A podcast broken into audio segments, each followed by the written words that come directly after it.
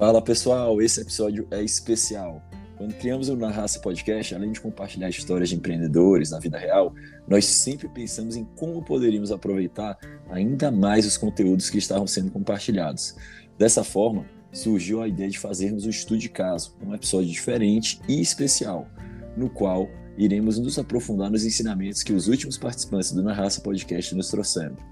Acreditamos que dessa forma poderemos aprofundar nos conteúdos e também ajudar diversas pessoas a se prepararem para os desafios da vida empreendedora e do trabalho como um todo. No estudo de caso número 1, um, vamos trazer para vocês os principais insights dos quatro primeiros episódios. Nós estreamos o Na Raça Podcast com Luiz Henrique, empreendedor do ramo de alimentos. Em seguida, tivemos a participação do Vinícius Lago, também do varejo de alimentos. Nosso terceiro entrevistado foi a Priscila Dutra, que empreende no ramo de cortinas. E no nosso último episódio até agora, nós fizemos a entrevista com o Josué Oliveira, que é empreendedor do mercado automobilístico.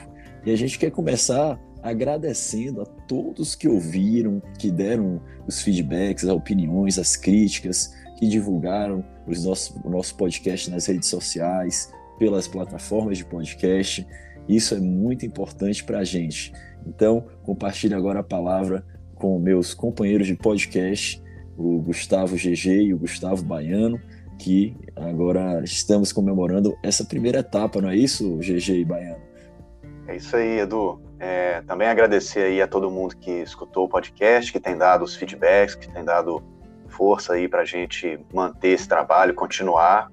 É, muita gente também indicando novos empreendedores para serem entrevistados, né?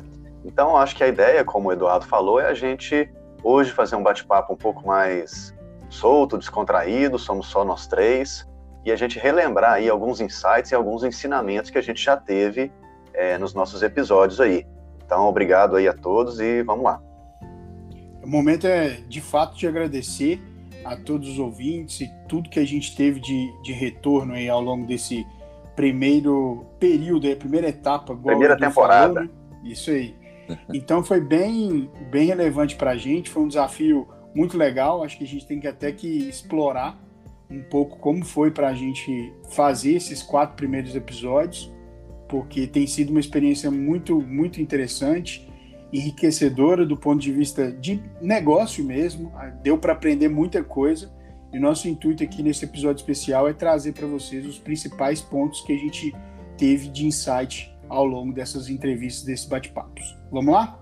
Perfeito, Baiano. E até aproveitando sua deixa, né, eu acho que a gente poderia começar falando um pouco do que nos desafiou mais até agora na produção Boa. do Na Raça Podcast. Eu, inclusive, peço já a palavra para vocês para já dizer o qual foi o meu maior desafio e um grande aprendizado em relação a ele. Eu acho que, por enquanto, o nosso um dos grandes desafios uma das grandes dos grandes aprendizados e, e barreiras a serem superadas tem sido a edição dos podcasts.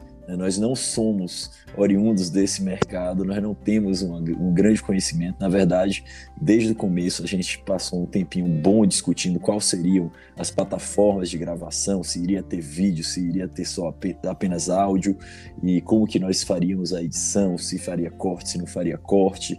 E, e, isso, Baiano e GG, eu acho que a forma como a gente está fazendo, né, nesse primeiro momento, só áudio e, e, fazendo a edição dentro de casa mesmo, já é um conceito muito importante do empreendedorismo, do, das startups, que é o MVP, né? Você prototipar, você ter uma, uma, um primeiro produto que não vai ser como a gente viu nos outros episódios, acho que a gente, é, a gente pode falar isso perfeitamente, né? Acho que em todos os episódios que nós tivemos até agora, é você não começar com aquela estrutura gigantesca do plano de negócios que você passou dois, três meses fazendo, e aí com o financiamento que você fez, ou com o carro que você vendeu, para ver se o negócio vai funcionar ou não. Começar pequenininho, com as ferramentas que você tem, com os recursos que você tem, e assim se certificar que você tem realmente um, um produto que atende ao que o mercado procura. O que, que vocês acham disso e quais foram os desafios aí para vocês? Cara, eu concordo plenamente. Eu acho que você tem total razão, Edu. E não só no ponto de vista do, das edições, né? Que aí, para quem não sabe, o Edu que é o responsável por fazer as edições. O que vai para o ar passa primeiro pela mão dele. E, mas eu acredito também que a própria desenvoltura nossa nas, nos bate-papos foi, foi um desafio. É, a evolução que a gente tem conseguido alcançar ao longo do, das gravações, do, das, dos experimentos que a gente tem feito nessas conversas também foi, foi mostrando para a gente a evolução de testar, executar, corrigir o que precisa ser corrigido e fazer melhor nas próximas. Isso, sem dúvida nenhuma, tem tudo a ver com, com o conceito de de MVP, de fazer o que for possível da melhor forma possível com o mínimo que, que é possível gastar nesse momento, que é o nosso caso. Isso aí, Baiano. Inclusive, né, trazendo mais um, um conceito né, do, do, empreendedorismo, é, da parte das startups, que é o fail fast e fail cheap, né? Você falhar de forma rápida e barata, ou seja, você tem, tem uma, uma citação muito boa que é não existe um modelo de negócio que sobreviva com a primeira interação com o mercado. Então você cria um negócio fantástico, caramba, eu vou vender aqui essas passagens para a Lua e vai ser não sei quantos mil reais e todo mundo vai querer. Só que aí quando você bota isso no mercado, às vezes sai totalmente diferente do que você imaginou. Então olha aí vários conceitos já surgindo e a gente ainda nem entrou nos insights dos episódios propriamente ditos. É, e, e eu acho que a gente tem que, que fazer uma relação é importante é de que para a gente aqui também o, o, podcast, o nosso, a nossa empreitada é um, um, negócio novo, é um desafio novo e eu acho que a gente vai poder compartilhar ao longo dos, dos episódios, desses estudos de caso, um pouco também de qual que tem sido a nossa experiência em empreender com podcast. E, e igual você falou, é, antes mesmo de entrar no insight, a gente já está trazendo aqui um pouquinho dos desafios que é poder construir esse podcast com, com todos vocês. Perfeito, Baiano. Não, só dando um exemplo de uma coisa que a gente já conseguiu identificar nesse MVP, né, como vocês disseram, foi a questão do, da duração dos episódios, né? Então a gente começou com um episódio mais longo e logo a gente já viu que isso talvez não fosse o melhor caminho, né? Talvez não fosse funcionar por N motivos e a gente já tentou dar uma diminuída ali na, na duração, né? Eu acho que isso aí ajudou e já melhorou, então um dos desafios, só continuando o que vocês falaram, é justamente pegar esses feedbacks, conseguir aplicar, né, e fazer isso de forma rápida e mais responsiva, adaptável. Então a gente está tentando fazer isso e sempre atentos aí aos feedbacks do, do, pessoal. GG, eu acho interessante, inclusive, eu acho que eu que trouxe o, a sigla MVP, mas não falei exatamente o que significava, então já é interessante a gente também abordar isso com a nossa audiência, que MVP é mínimo produto viável, né, o Minimum Viable Product, que é você ter o mínimo que você precisa para atender o seu cliente. Então é isso que está diretamente relacionado com esses outros conceitos que nós falamos aqui, que é de Lean Startup ou Startup enxuta, startup leve, rápida, sem uma carga muito grande para levar. Mas e aí, pessoal? Episódios então? Vamos lá. Vamos lá. Bom, o primeiro episódio foi o Luiz Henrique. Eu acho que o Luiz Henrique talvez a grande identidade do episódio dele tenha sido a quantidade de manobras, de idas e vindas que ele fez para sobreviver nesses né, tempos turbulentos. Então a gente teve é, negócios variados, ao contrário dos outros episódios. É, eu acho que o Luiz Henrique é o que tem a maior variedade de abordagens, né? Até é sempre ali no ramo da alimentação e da telefonia, né? Mas mesmo assim com diferentes propostas, como nenhum outro dos nossos entrevistados até agora. Um ponto que chama atenção para mim no, na história do Luiz é o fato dele, durante esses 10 anos de experiência empreendendo, ele testou e executou muita coisa é, e foi conseguindo aprender com, com os testes que ele fez. Então, ele teve uma, uma empreendeu no, com um quiosque num, numa posição específica dentro do empreendimento, do shopping, e acabou não tendo sucesso.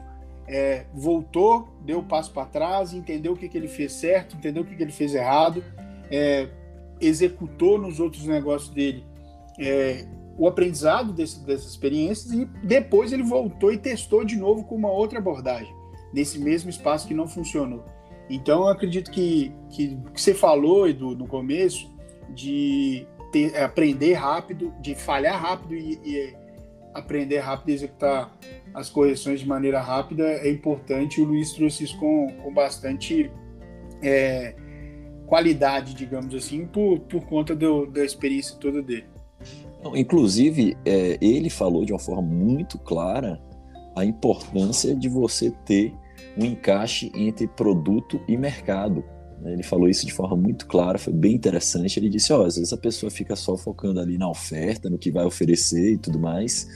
É, ele não falou com essas palavras, mas assim, disse que o mercado é soberano, que a gente sabe.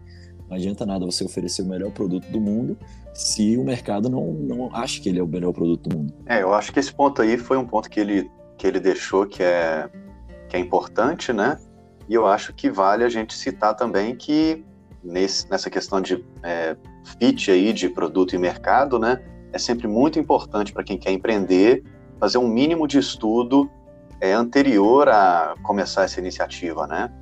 É claro que a gente, quando a gente tem uma ideia, quando a gente está dentro do negócio ou começando, né, a gente criou aquilo, a gente tem um sentimento de que aquilo ali vai funcionar, de que a ideia é muito boa, que com certeza muitas coisas ali vão se concretizar da, da forma que a gente pensou, e isso às vezes não é verdade, é, muitas vezes com relação ao valor que aquele produto ou serviço ou negócio está trazendo. Então é uma, assim, quando a gente começa um negócio, né, a gente tem uma série de hipóteses ali. Ah, e uma delas é que o cliente vai gostar, que o cliente quer, que o cliente precisa. Então a gente precisa sempre tentar validar algumas coisas, seja fazendo estudos é, de, de notícias, artigos, materiais, dados, tem muita coisa, por exemplo, no Sebrae, tem IBGE, tem muitas fontes aí de dados que a gente pode buscar. E uma outra forma também é conversando com as pessoas claro, tomando cuidado de realmente ver o que, que elas estão querendo dizer, porque muitas vezes a gente pergunta, ah, você compraria tal coisa? Ah, compraria, mas até eu tirar o dinheiro do bolso mesmo vai um grande caminho aí. Então a gente tentar sempre validar o que a gente está pensando antes de fazer. Acho que isso é um ponto importante. GG. Vai lá, vai lá, Edu. Baiano, só fazendo alguns adendos aqui interessantes, né? Eu, eu tive a oportunidade acho que eu falei isso na minha apresentação lá no Instagram, de fazer um curso na PUC do Rio de Janeiro com alguns dos empreendedores assim mais respeitados do Brasil. E um dos aspectos que mais era é, reforçado lá nesse curso é que você não deve ter aquela preocupação em não compartilhar a sua ideia, porque a ideia é muito fácil. As pessoas têm, o pessoal até brinca, né, que a ideia vale 10 centavos a bacia. Então, o grande diferencial é você saber executar.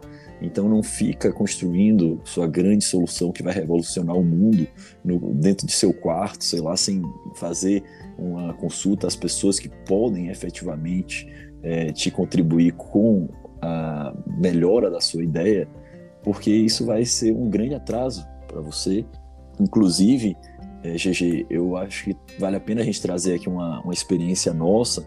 A gente, baiano, talvez, acho que não compartilhamos com você ainda, mas uma vez nós estávamos no Rio de Janeiro e nós tínhamos a ideia de fazer uma plataforma de alimentação onde as pessoas fariam uma comida com uma quantidade maior em suas casas e fariam a venda desse excedente para a vizinhança.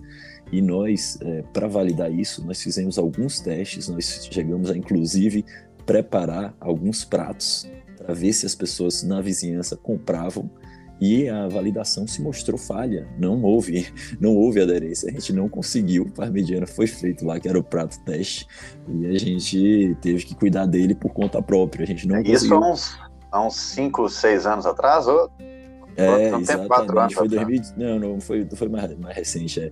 E inclusive, né, GG, uma coisa também, assim, o, o Henry Ford, ele tem aquela citação famosa dele, né, que se eu perguntasse para os meus clientes o que eles gostariam, eles responderiam que queriam um cavalo mais rápido. Isso é uma coisa, você saber como perguntar, e a outra coisa é você Isso. blindar a sua pesquisa da autoconfirmação, do viés de autoconfirmação. Né? As pessoas aí querem, às vezes, ouvir o que elas estão achando. E aí isso. fazem tudo de forma direcionada para isso.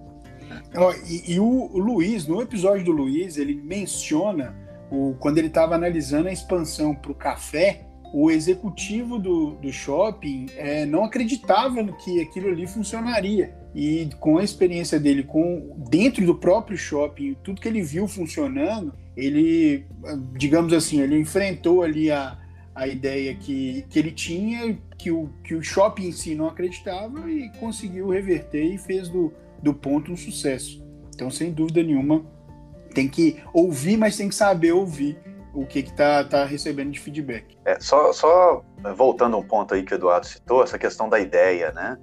Eu sou, não, não vou criar polêmica aqui, mas eu sou um pouco contra a ideia de que, a, uma ideia não vale nada e etc. Eu acho que vale sim, só que o custo de você não colocar isso à prova é maior. Mas eu acho que boas ideias têm o seu valor sim, não é tipo assim, ah, vou pensar em qualquer coisa aqui e só a execução vai, vai dar certo. Né? A grande questão é, se você tiver uma má ideia e uma grande execução, a sua ideia vai mudar ao longo do tempo e vai virar uma boa ideia. Porque se ela for uma má ideia até o final, ela não vai funcionar, com certeza. Então, Perfeito. tem esse, acho que tem esse trade-off aí, né? Você tem uma boa ideia, o risco de alguém pegar e fazer é pequeno, é, e é bom que você coloque ela à prova. Né? Só, só voltando um, um ponto aí. É, inclusive, é, existe o famoso advogado do diabo, né, que é aquele cara que se coloca em uma posição de desafiar a sua ideia, e existe também aquela galera que você pode ir com milhares de ideias e ele sempre vai dizer: Ah, mas isso o Google já faz, é. mas isso já tem aqui o, o Facebook, não sei é. o quê. E assim, você tem que ter cuidado com essas pessoas, né? O advogado do diabo, de uma forma legítima, autêntica, ele é uma boa ferramenta. Agora, o cara que só quer desmerecer suas ideias também não é um bom critério para ser seguido. Pessoal, passando para o segundo episódio, que eu, foi o do Vinícius, eu acho que nós temos já uns dois pontos aqui que eu gostaria de propor, que a gente... Um é a questão daquela análise que ele fez ao assumir a loja, a primeira loja, né? quando ele saiu do mundo corporativo e foi para um negócio próprio, e também a margem, escala e recorrência, quando ele saiu de um negócio próprio no varejo para ir para uma indústria. Ó, quando, quando eu lembro que no, no bate-papo com o Vinícius, assim, uma coisa que a gente tem que salientar, a experiência anterior do Vinícius trouxe ele para um, um mundo de análise de número, análise de relatório muito forte, que talvez não seja a realidade de muitos empreendedores. E nesse sentido, é, é sempre bom, sempre importante a gente ir se complementando de informações, buscando pessoas que conheçam desses assuntos financeiros, aquilo que, não, que você não domina, você buscar de pessoas que sabem mais que você. No caso do Vinícius, ele fez uma análise até tecnicamente muito profunda do negócio dele, que ele falou sobre custo de, de mercadoria vendida, ele falou sobre DRE, então ele trouxe uma série de, de insights aí do ponto de vista financeiro que são muito relevantes para a saúde do negócio. Eu me então, lembro que ele falou, inclusive, desculpa, Breno, só vai complementando, lá, falou dos prazos. Né? Isso, Você lembra disso? Prazo de pagamento, prazo de, de recebimento. Ele trouxe conceitos técnicos muito importantes que o, o, empreendedor na raça mesmo, ele tem isso tudo na cabeça, talvez não com esses nomes bem estruturados acadêmicos, digamos assim, mas é muito importante olhar para essa parte financeira, entendendo que aquilo ali que vai determinar se você vive ou se você morre. Exatamente. E se você não domina, é buscar conhecimento.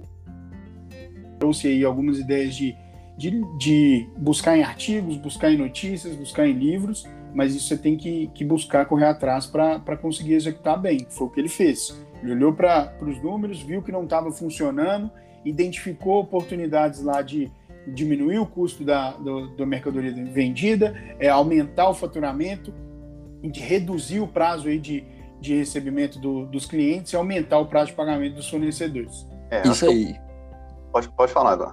Não, isso aí. Pode. Eu só queria dizer que foi fundamental realmente para ele pegar um negócio que estava ali moribundo, um negócio pouco saudável e transformar. Doente, né? Ele falou doente, que estava doente. Isso, né? estava na UTI, eu acho que ele disse. Né? E trazer de novo para o quarto depois para sair do é. hospital. É, uma coisa interessante que eu acho que até tem uma ligação com o nosso terceiro episódio, né? É que um problema de vendas, né? É um problema talvez um pouco mais complicado de resolver, vamos dizer assim. Enquanto esse, que são os problemas financeiros aí da empresa, no sentido de organização, de gestão, são problemas que, se você está vendendo né, e a sua empresa não está crescendo, é um sinal de que tem alguma coisa errada ali no, no backstage, vamos dizer assim, né? Então é o que os meninos falaram. Acho que é alguns termos e alguns, alguns conceitos aí. É, muitos empreendedores conhecem, é, fazem, mas talvez nem conheçam o nome, né? Se existe tudo. Mas eu acho que um, com um pequeno é, esforço de conhecer algumas coisas que são até simples, né? Essa questão do, do, do gap aí de pagamento e recebimento, por exemplo, é uma coisa que você consegue é, resolver e vai trazer um ganho muito grande para a empresa, né? Então, se está vendendo e não está é, crescendo, não está melhorando, tem alguma coisa no atrás ali da empresa que precisa ser é, resolvida. Então, acho que a dica principal é pegar uns conceitos, né? Quem não, quem está tentando empreender, quem está com algum problema até semelhante, né? É pegar alguns conceitos aí de finanças que não são é, muito avançados, né? Não é uma coisa que vai ter um custo aí para você aplicar e começar a olhar na sua empresa o que, que você consegue fazer para melhorar. Então, pequenas coisas vão trazer um grande ganho, assim? Aquele, a regra ali de Pareto, né? Isso. Então, acho que é, é importante frisar isso aí. E eu acho que é importante, GG, nós falarmos um pouco sobre Pareto, já que você ah, tá trouxe isso aí, né? É verdade, fala aí. O famoso 80-20. É. Né, que... Não, ah, fala, não pode, falar, pode falar. Não, você é o... É, dá, ah. dá aula aí, GG. Não, de forma, não, de forma muito simples é que é, 20% do esforço vai ser responsável por 80% do, do resultado, vamos dizer assim. Né? Então, é, você vai pegando as coisas mais importantes ali. É, prioriza, né? Prioriza e aquilo ali vai trazer um grande resultado. Então, tentando até ligar com uma outra coisa, né? Você fazer uma boa gestão é, de financeira e até de outras áreas da empresa não precisa de 200, 200 métodos, não precisa de muitas planilhas, não precisa de muitas coisas. Por quê? Porque duas ou três ferramentas que você usar vão ser responsáveis por resolver a maior parte do que você está passando ali. E essa regra ela vale para muitas coisas, né? Então é mais ou menos isso, né? Em uma linguagem um pouco mais acessível aqui. Concorda aí, Eduardo? Professor. Poxa, o professor mandou tão bem que eu até me lembrei da minha época de PUC lá do Rio. Olha aí. que isso, hein? A Endeavor está perdendo. É. Mas é isso, basicamente, pessoal. A gente não. Eu acho que falando de uma forma um pouco mais coloquial agora, é a gente se ater às poucas coisas que vão fazer um grande resultado, uma grande diferença. Isso, isso aí. E, e aí eu acho que a gente passa rapidamente só pelaquela questão que motivou o Vinícius a trocar do varejo para a indústria, né? Que é escala, margem e recorrência. E, e, aí eu até já trago um negócio, acho que essa questão da recorrência é, é uma coisa que até vai além da, da questão propriamente do Vinícius, que foi sobre vendas, e eu acho que é uma coisa que todo empreendedor, em toda a linha do seu negócio, ali das contas do seu negócio, ele deve ficar muito atento, porque a recorrência ela pode ser a diferença entre a morte e a, a vida de um negócio, tanto na parte da receita quanto na parte do custo. Então, às vezes a gente pensa assim, ah, não, eu tenho esse custozinho aqui que é só 100 reais por mês. Só que o impacto disso ser mensal é gigantesco. E a mesma coisa é uma receita. Não, uma receita não, uma receita pequena dessa. Pô, mas se você tem essa receita todo mês, você tem que cuidar dela com muito carinho, tentar aumentar ela, mas nunca abrir mão. Esse, esse ponto que o, que o Vinícius trouxe, até é bem famoso, o Flávio Augusto, é, um empreendedor brasileiro de bastante renome, ele fala muito desses três conceitos, né? Então é para aquele empreendedor que está no momento é, pensando em expandir, pensando em crescer, analisar esses três pontos para poder identificar aí a melhor estratégia para fazer o, o, crescimento do negócio. Então, é, são aspectos que talvez em uma rápida pesquisa na internet vocês vão entender com maiores detalhes e vão poder identificar a oportunidade do próprio negócio para conseguir alcançar a escala, margem de recorrência. E aí, pessoal, indo para o nosso terceiro episódio, porque eu acho que a gente já bateu ali nele, né? Não, não foi nem na tangência, né? Realmente a gente já entrou nele de certa forma, que é a questão de você tendo um, uma base de clientes, você tendo um negócio que tem venda, você já está meio caminho andado né, para corrigindo eventualmente o que precisar ser corrigido dentro de sua cozinha, dentro do seu quintal, você ter um negócio duradouro. Acho que essa aí, a Priscila né, da Inovar Cortinas, eu acho que ela trouxe principalmente esse ponto aí da questão da venda, a venda ser importante, se o seu negócio está vendendo, agradeça isso e cuide do resto. Né? E a outro, um outro ponto que eu trago aqui do episódio dela, que foi muito bom, foi é, a questão do tratamento ao cliente. Eu, inclusive, compartilho com vocês uma questão, um posicionamento de duas marcas do varejo de roupas, né, que um para mim desde cedo, eu consumia bastante produtos dela e ficou muito claro que os vendedores tinham uma postura imediatista, focada na ampliação das vendas no curto prazo. E assim, você falava lá, por exemplo, ah, eu vim aqui comprar uma camisa. E você praticamente tinha que é, fazer uma luta corporal com os vendedores para que você só comprasse a camisa. Você tinha pessoal... quase que sair na, na, porrada. É, o pessoal queria, não, não, tá aqui, ó, tem esse cinto, tem esse sapato. Eu, não, rapaz, mas eu tô indo pra praia. Não, mas esse cinto aqui, esse sapato um social vai fazer um sucesso. E esse terno lá. aqui. E esse terno. E aí tem outra marca vai que ficar é marca... ótima em Copacabana. É, e aí tem outra marca que é uma marca com uma postura que deixa o cliente totalmente à vontade Inclusive, a Priscila falou que um dos grandes diferenciais no atendimento dela é quando muitas vezes ela percebe que o cliente está querendo algo que não é o mais interessante para ele, que através do conhecimento do mercado, dos produtos que ela tem, ela identifica que uma solução mais barata, ou seja, que vai gerar ali naquele momento um ganho menor para ela, atende de forma mais satisfatória o cliente e posiciona isso para ele, compartilha isso com ele. Então, é, eu já tive nessa outra marca, por exemplo, eventos em que eu estava experimentando algo e o vendedor mesmo falou, a vendedora, não, isso aí não ficou legal. Então, eu acho que isso é uma coisa muito bacana, né? Você ter uma relação de confiança, uma relação é, autêntica com o seu cliente. Que a acham? venda, é, eu, esse ponto da, da satisfação do, do, cliente, a Priscila até menciona a confiança desse cliente, é um, um aspecto que, que eu acho que mudou nos últimos tempos. Antes, o, o vendedor, a venda em si do negócio, ela estava voltada para, entre aspas, desovar o produto. Hoje Exatamente. o cliente espera ter o maior volume de informação possível para resolver um problema. Então, na venda, a gente entende que, que o pa principal papel é funcionar como um resolvedor de problemas do cliente, buscando atender ele da melhor forma possível. Se vai ser com um produto mais barato, que vai te dar uma margem menor, é, isso interessa menos, interessa mais você conseguir atender a expectativa dele. É, nesse ponto aí, eu acho bem interessante o que ela trouxe, e até agregando aí o que os meninos estão falando, né? Tem um, um modelo de qualidade de serviço, já é até um modelo antigo, depois a gente pode também disponibilizar e falar um pouco mais sobre isso, mas são alguns critérios que é, foram estudados né, e que os clientes enxergam como é, qualidade em serviço, né? Então, qualidade é um tema amplo. Se você for quebrar algumas coisas ali, vão ter vários, vari, várias variáveis ali, né?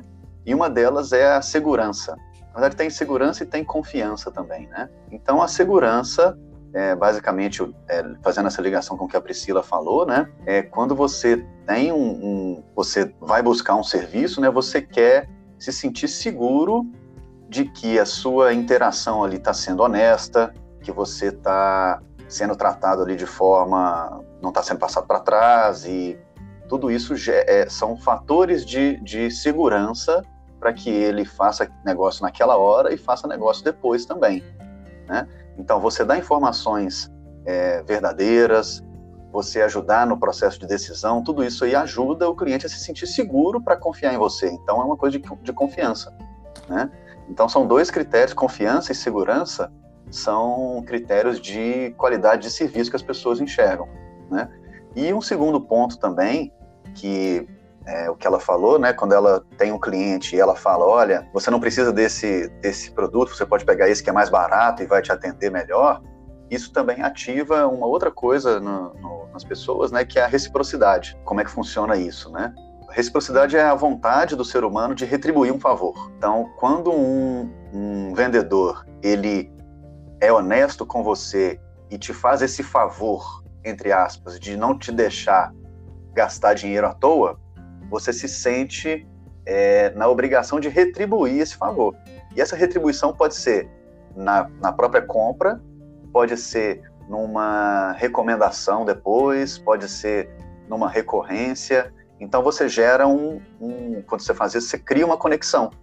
E essa conexão vai gerar uma reciprocidade. A pessoa vai querer te retribuir esse favor, né? Então isso também é uma coisa que funciona bastante em vendas e é um ponto que ela trouxe que é bem, bem interessante. E olha como as coisas. Porra. E olha Hã? como as coisas. Gastou em. ah, é, né? Que isso? Não, e olha, Baiano, como as coisas se encaixam, né? Nessa última participação aí do GG, novamente, recorrência. Então, é você aumentar o valor por cliente que você tem ao longo do tempo aí. Lifetime value. É.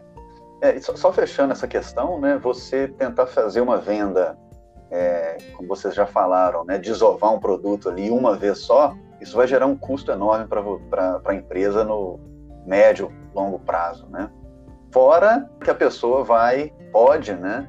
Falar mal aí da sua empresa e do seu processo de venda e do seu serviço para outras pessoas, né? Então, você tentar vender uma vez só, desovar o produto e ganhar aquela venda uma vez, usando até de técnicas como o Eduardo citou ali, né? De quase sair na porrada, acho que é um péssimo negócio. É, você, você destrói o valor da marca, o valor do negócio no, no, no curto prazo, inclusive, né? Nem no médio é, nem prazo. É, no médio. É. é, e aí eu acho que a gente pode já ir para o nosso quarto episódio do Josué, porque ele falou de forma muito clara isso aí também, a importância da satisfação do cliente, que o mais importante é o cliente estar satisfeito.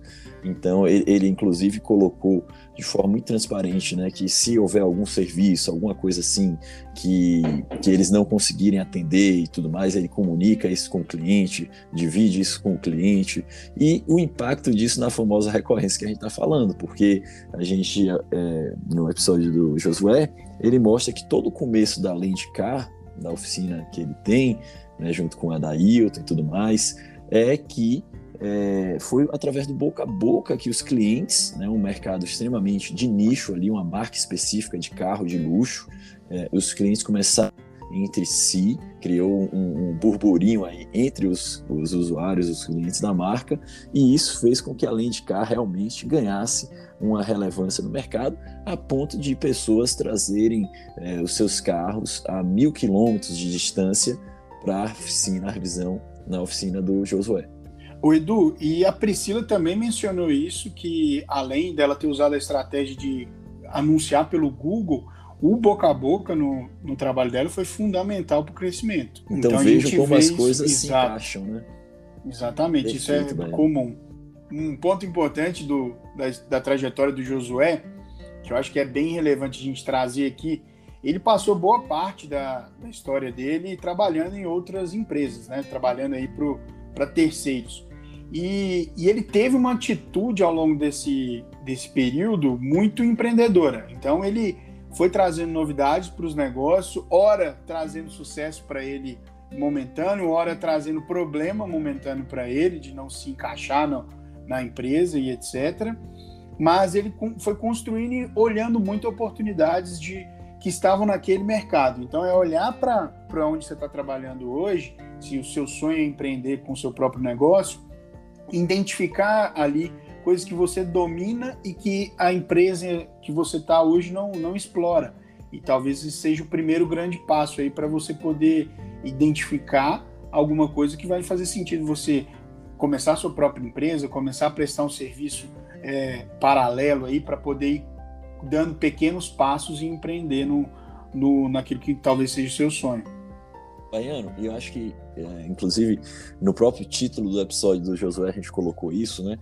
Talvez a marca que, assim, o Josué mereça os maiores parabéns, assim, realmente é uma coisa que falta, inclusive, nos empreendedores, nos brasileiros de modo geral, e não só nos brasileiros, que é a busca pelo conhecimento, né? Antigamente o conhecimento, é, você tentar chegar à verdade, era um valor absoluto, era um, um, uma uma meta de vida, um objetivo a ser atingido. E eu acho que aquela questão da colônia de férias, que todo mundo, imagine todos os nossos ouvintes que é, ouviram o episódio do Josué, viram quanto foi transformadora aquela experiência da colônia de férias, onde ao perder, um, repetir um ano ali no, no, ensino fundamental, no ensino médio, o pai dele levou ele e o irmão, que também tinha perdido, para uma colônia de férias, supostamente, que era nada mais, nada menos do que trabalhar em uma obra com uma enxada pesada, uma pá pesada. Né? Isso aí ele deixou muito claro que foi o que ativou realmente, abriu ali um, deu um comando no interruptor que ele disse: Eu não aceito a realidade de não, não estar preparado, né? de não ter o conhecimento.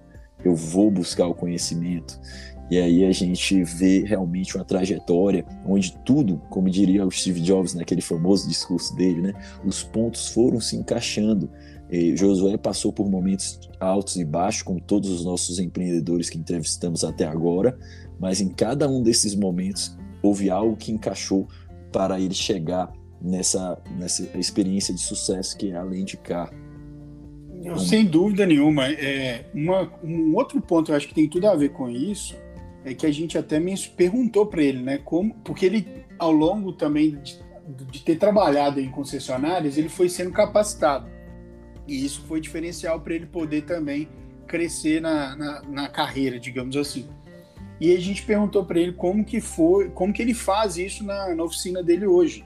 E, e ele foi bem é, transparente com a gente, mostrando a importância de ter uma equipe capacitada e não ter receio de capacitar essa, essa turma para dar oportunidade de melhorar o serviço dele. E aí me faz lembrar que também, recentemente, eu estava conversando com, com um potencial lojista para o shopping que eu trabalho e e ele mencionou que boa parte dos concorrentes do negócio dele hoje são ex-funcionários.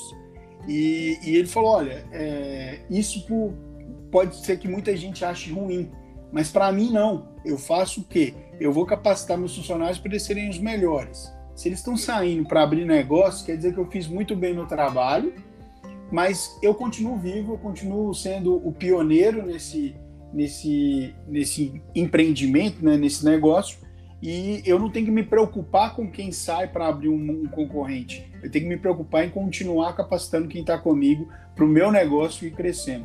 E é basicamente o que o Josué faz e, e faz muito bem. Perfeito. Inclusive, Baiano e GG, é, outro ponto, assim, todos os nossos episódios é interessante, né? Porque tem grandes passagens. Eu acho que a gente pode até caminhar para um encerramento. A gente já compartilhou várias histórias e vários conceitos que a gente trouxe com esses episódios de forma direta ou indireta. Mas é, o encerramento do episódio com o Josué, eu acho que é um mantra para a vida das pessoas, né? O Josué, quando a gente já tinha até começado a finalizar o episódio, ele disse: um conselho que eu gostaria de dar é que as pessoas tenham uma profissão, saibam fazer algo, né? Quem é, não sabe fazer algo acaba indo ficando na pobreza. Né? É, você, ele, ele você... fala Pobre é quem não produz, né? Pobre então... é quem não produz, exatamente. Eu estava aqui tentando me Frase irada. Eu não estava conseguindo trazer a frase de uma, com a grandeza que o Josué trouxe. Então, é, pessoal, eu acho que até um conselho aí que eu reitero, cito o Josué, pobre é quem não produz, vamos produzir, vamos colocar todo esse conhecimento que a gente tem à disposição e o, tantos outros que virão para que a gente faça a diferença na sociedade, na vida das pessoas, qualificando mais pessoas para que também possam produzir e gerar valor. É, eu acho que esse, essa última frase aí que o Josué trouxe, né, uma grande frase realmente, um grande ensinamento aí para a gente e para os nossos ouvintes também, né? É, eu acho que é uma coisa que a gente viu nos, nos quatro empreendedores que a gente entrevistou, que é essa vontade realmente de fazer alguma coisa, de produzir, de criar, né? Acho que é a mesma vontade que a gente aqui, nós três compartilhamos, né? De criar alguma coisa, de realmente agregar, né? E eu vejo essa vontade nos quatro muito nitidamente, assim, né? As, os quatro entrevistados têm isso ali é, muito forte, né? Uma vontade de produzir, de fazer alguma coisa, de não ficar no, no, no mais do mesmo ali, de não ter só o seu, né? Só o seu emprego ali, não tem nenhum problema, mas assim, é, essa vontade de produzir é o que eu acho que a gente conseguiu ver com bastante transparência é, no, nos nossos entrevistados. Né? Bom, pessoal, então eu acho que a gente conversou bastante aqui e devemos reforçar pedido para os nossos ouvintes darem os feedbacks, trazerem o que acharam, principalmente desse episódio, esse formato novo. É, se vocês acham que a frequência de quatro episódios para um estudo de caso está bom, isso tudo vai nos ajudar bastante a fazer esses conceitos exatamente de validação e de interação que a gente trouxe aqui no começo. Eu tenho certeza que muitos ouvintes também extraíram, identificaram é, outros insights no, nos quatro primeiros episódios. Então, nas redes sociais, entrem, comentem é, o que chamou mais atenção de vocês, para que a gente possa ir conversando. E, igual o Gustavo falou, é, vamos compartilhar, vamos agregar. Vocês têm certeza absoluta que vão conseguir nos ajudar também a, a transmitir muito do conhecimento que está disponível com muitas pessoas para outras tantas, né? Isso aí. E pobre é quem. É isso aí, quem não pobre produz. É quem não produz. Então vamos produzir, contem conosco e ficamos aguardando aí os comentários. Baiano foi preciso aí realmente. Comentem nas redes sociais outros pontos que vocês também acham que devem ser ressaltados. Beleza. É isso aí, gente. Valeu, Bom, pessoal. Muito obrigado a todos, hein? Valeu. Agora tá na hora da cervejinha, né? É, Tô liberado? Tô liberado para beber? Aqui a gente vai começar a providenciar a carne do churrasco. Pessoal, esse foi mais um episódio do Na Raça Podcast e esperamos que tenham gostado. Queremos saber a opinião de vocês. Nos sigam no Instagram, arroba Na Raça Podcast, comentem seus trechos favoritos, façam suas críticas, sugestões e elogios. Nos sigam no Spotify, no Deezer, na plataforma de podcast de sua preferência para nunca perder nenhum episódio. Queremos sempre ter novas histórias para compartilhar. Então, se você conhecer algum empreendedor, uma empreendedora com a história de muito aprendizado na raça, nos indiquem que certamente em breve estaremos entrevistando. Muito obrigado pela sua audiência e até a próxima. Valeu, gente. Muito obrigado. Até o próximo episódio. Valeu, pessoal. Muito obrigado. Um abraço.